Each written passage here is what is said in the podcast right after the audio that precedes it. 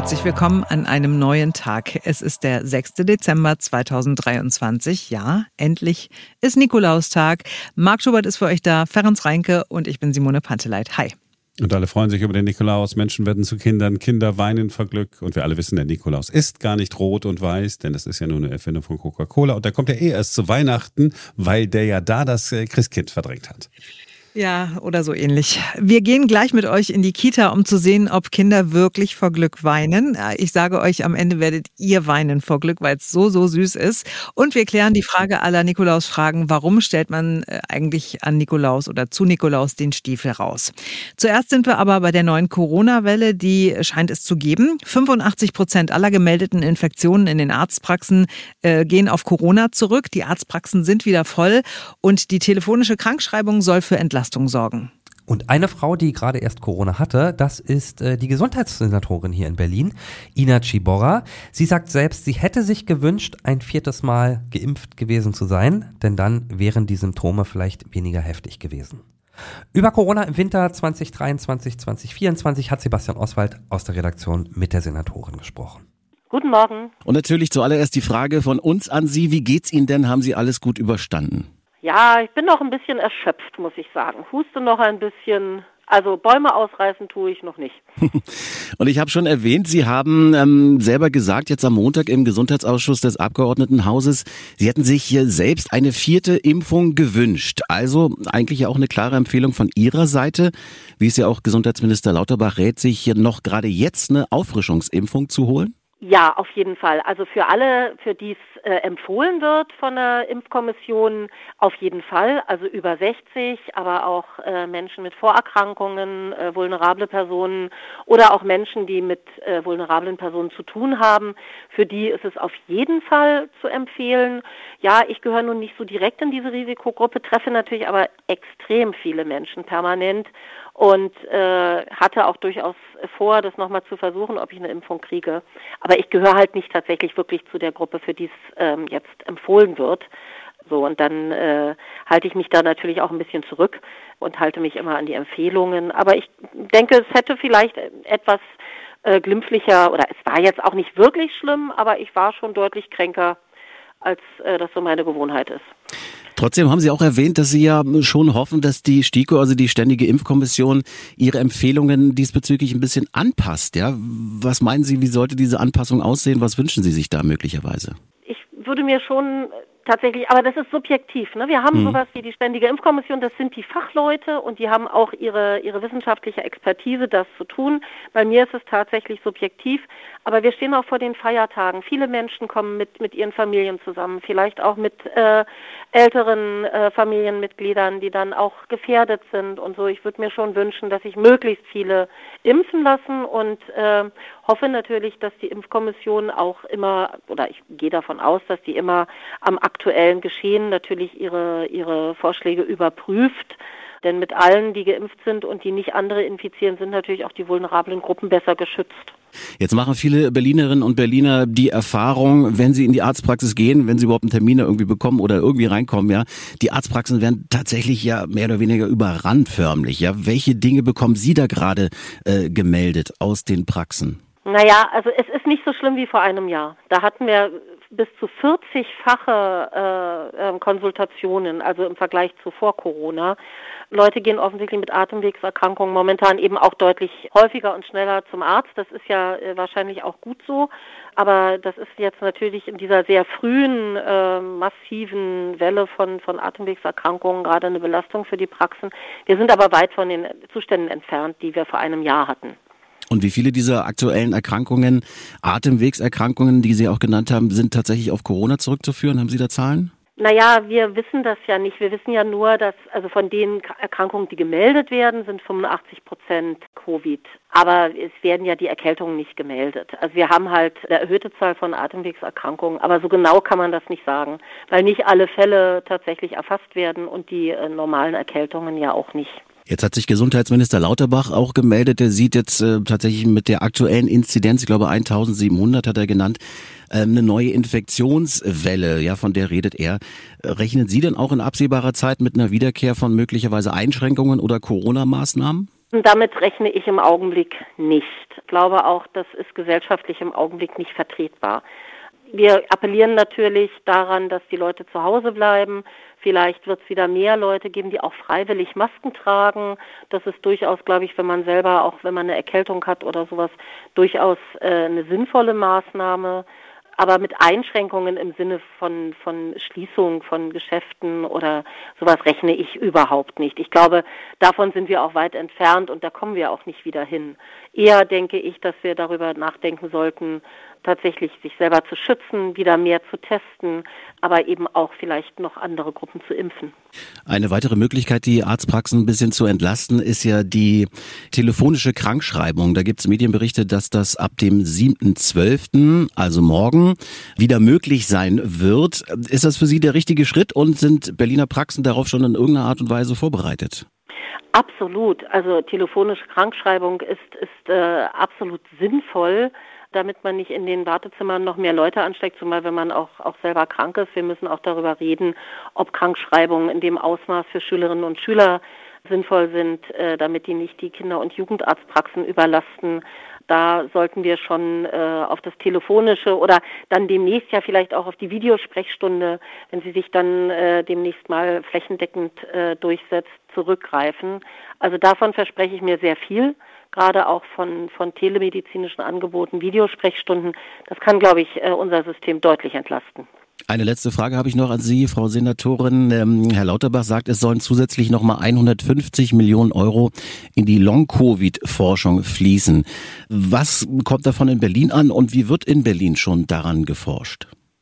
Also wir haben natürlich mit der Charité hier ähm, ein absolutes Zentrum der Forschung und äh, haben da ja auch ausgewiesene Expertinnen und die Long-Covid-Ambulanzen. Also wir machen hier in Berlin schon viel, aber natürlich wäre Berlin, wäre die Charité da wieder eine koordinierende Kraft in diesem Forschungsgeschehen, wie sie es ja auch schon war zu Hochzeiten der Pandemie. Insofern, da wird schon was ankommen, davon gehe ich aus. Aber natürlich ist es immer die Frage der Wissenschaft selber, Forschungsprojekte zu beschreiben, Anträge zu stellen und dann auch bewilligt zu bekommen. Aber die Charité spielt da schon eine sehr, sehr wichtige Rolle. Das sagt Dr. Ina Ciborra, Senatorin für Wissenschaft, Gesundheit und Pflege des Landes Berlin. Danke Ihnen sehr fürs Gespräch und bleiben auch Sie gesund jetzt in der Vorweihnachtszeit. Ja, vielen Dank. Gleichfalls. Dankeschön. Ich war überrascht, dass es der Gesundheitssenatorin äh, genauso geht wie mir auch. Ich habe nämlich auch, ich überlege die ganze Zeit, lasse ich mich nach impfen oder nicht? Und dann bin ich aber nicht Risikogruppe und dann schiebt man es doch vor sich her und äh, Gott sei Dank äh, äh bin ich zwar äh, äh, verschnupft, wie man hört, aber habe kein Corona. Ähm, aber doch interessant, dass es selbst einer Politikerin so geht, die sich im Prinzip täglich, wenn nicht stündlich, mit diesem Thema beschäftigt. Mhm. Wobei du ja nicht nur erkältet bist, du hast ja die Erkältung des Todes, wie du ja, uns gestern erklärt eine hast. Eine Männergrippe, richtig. ja, und darüber haben wir gestern gesprochen, hat uns auf das Thema gebracht, äh, Männergrippe. Ähm, und wir haben mal ein bisschen was über die berühmt-berüchtigte Männergrippe nachgelesen und haben absurderweise zwei Artikel gefunden, die komplett das Gegenteilige behaupten. Also in der einen äh, Nummer heißt es, neue Studie, die Männergrippe gibt es wirklich, das schreibt die Bild, während der andere Artikel von Geo überschrieben ist mit Neue Studie entlarvt Männergrippe als Mythos. Ja, was denn nun, fragt man sich da. Also wir können ja zuerst mal auf die Studie gucken, die sagt, ja, die Männergrippe äh, gibt es wirklich. Äh, sind Forschungsergebnisse der Universität von Kalifornien in Los Angeles. Und die sagen, na im Prinzip hängt das mit den Chromosomen zusammen. Frauen haben zwei X-Chromosomen, wie wir alle wissen aus dem Biologieunterricht. Oder mhm. die Älteren haben vielleicht noch nichts von Chromosomen gehört, weil die noch nicht entdeckt worden waren. Also Frauen haben zwei X. Äh, ja, kann das? Ich weiß es ja nicht. Frauen haben zwei X-Chromosomen, äh, Männer nur ein äh, X-Chromosom, dafür ein Y-Chromosom. Und auf diesem X-Chromosom ist aber ein Protein, das irgendwie ganz wichtig dafür ist, äh, dass so die Immunreaktion angekurbelt wird. Ne? Dass also dann der Körper sagt, so jetzt äh, schicke ich meine äh, Soldaten los, um Infektionen zu bekämpfen.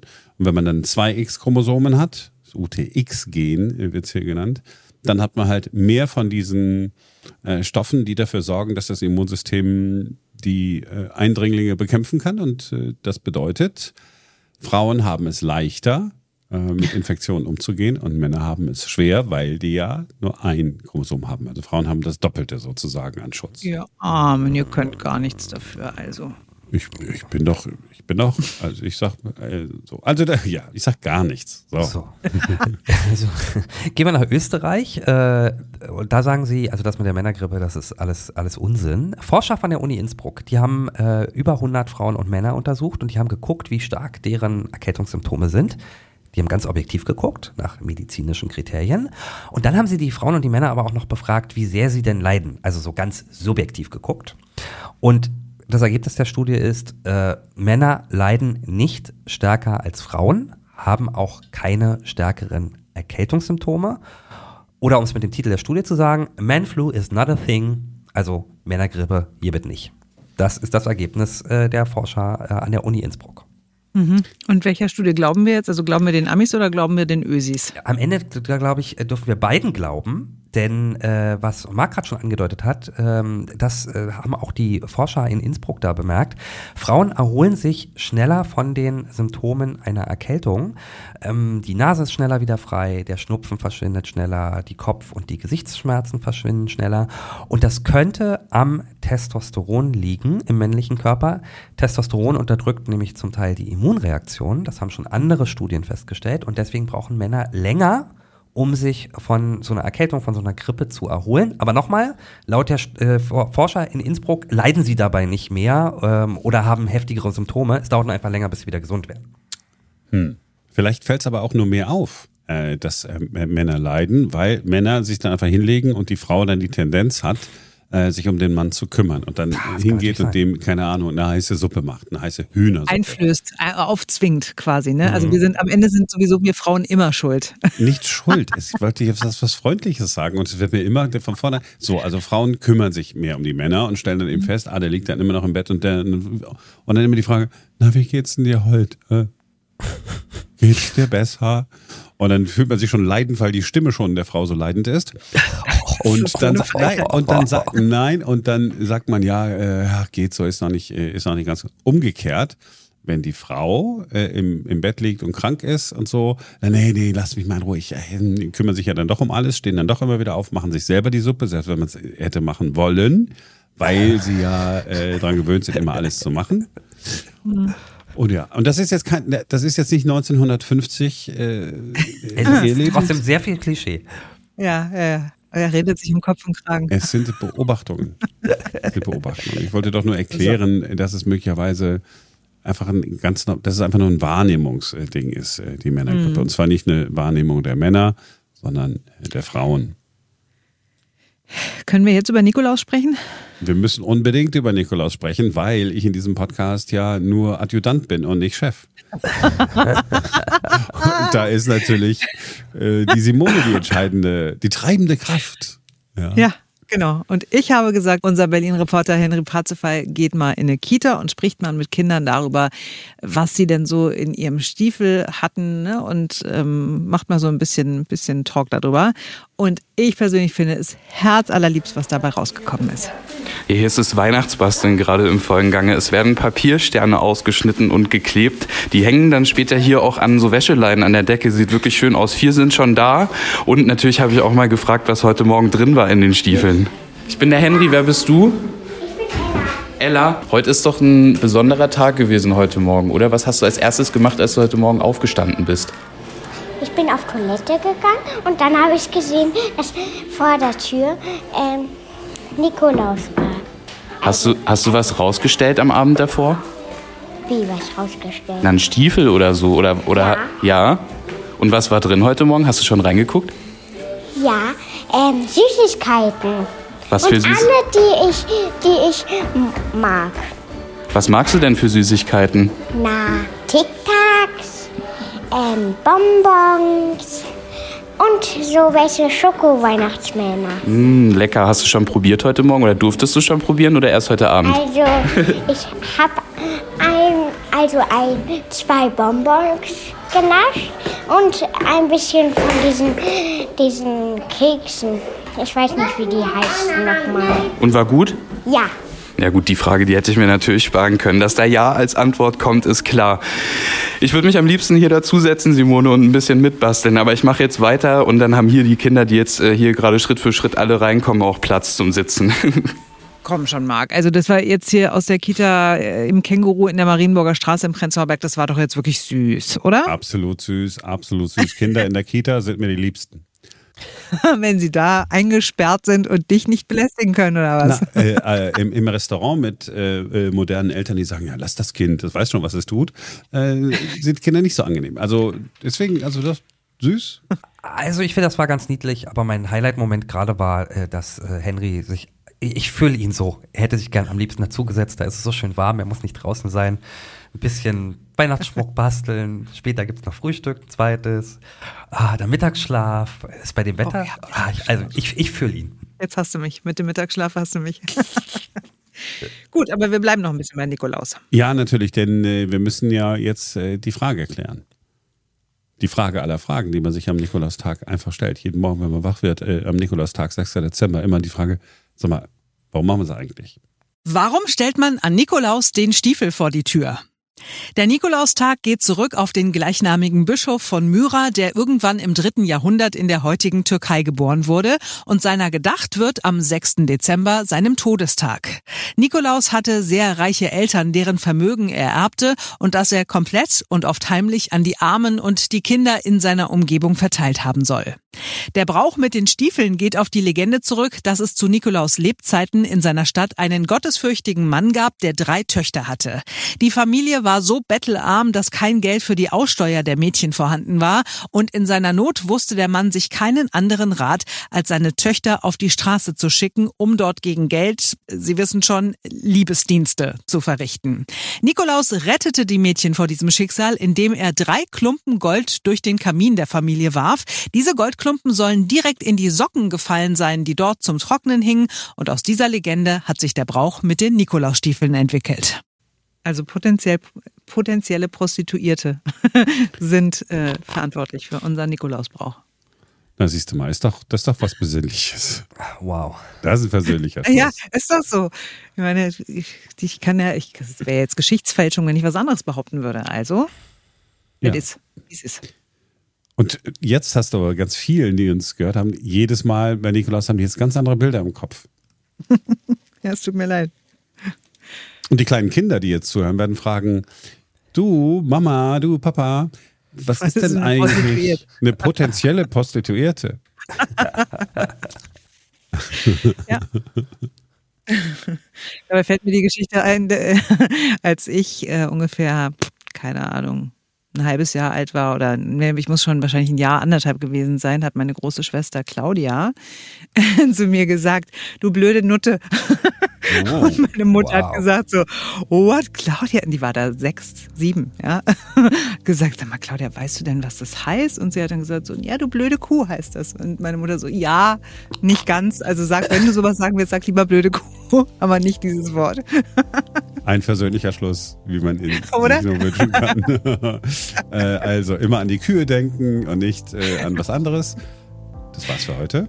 Wir sind morgen wieder für euch da. Denn dann ist wieder ein neuer Tag.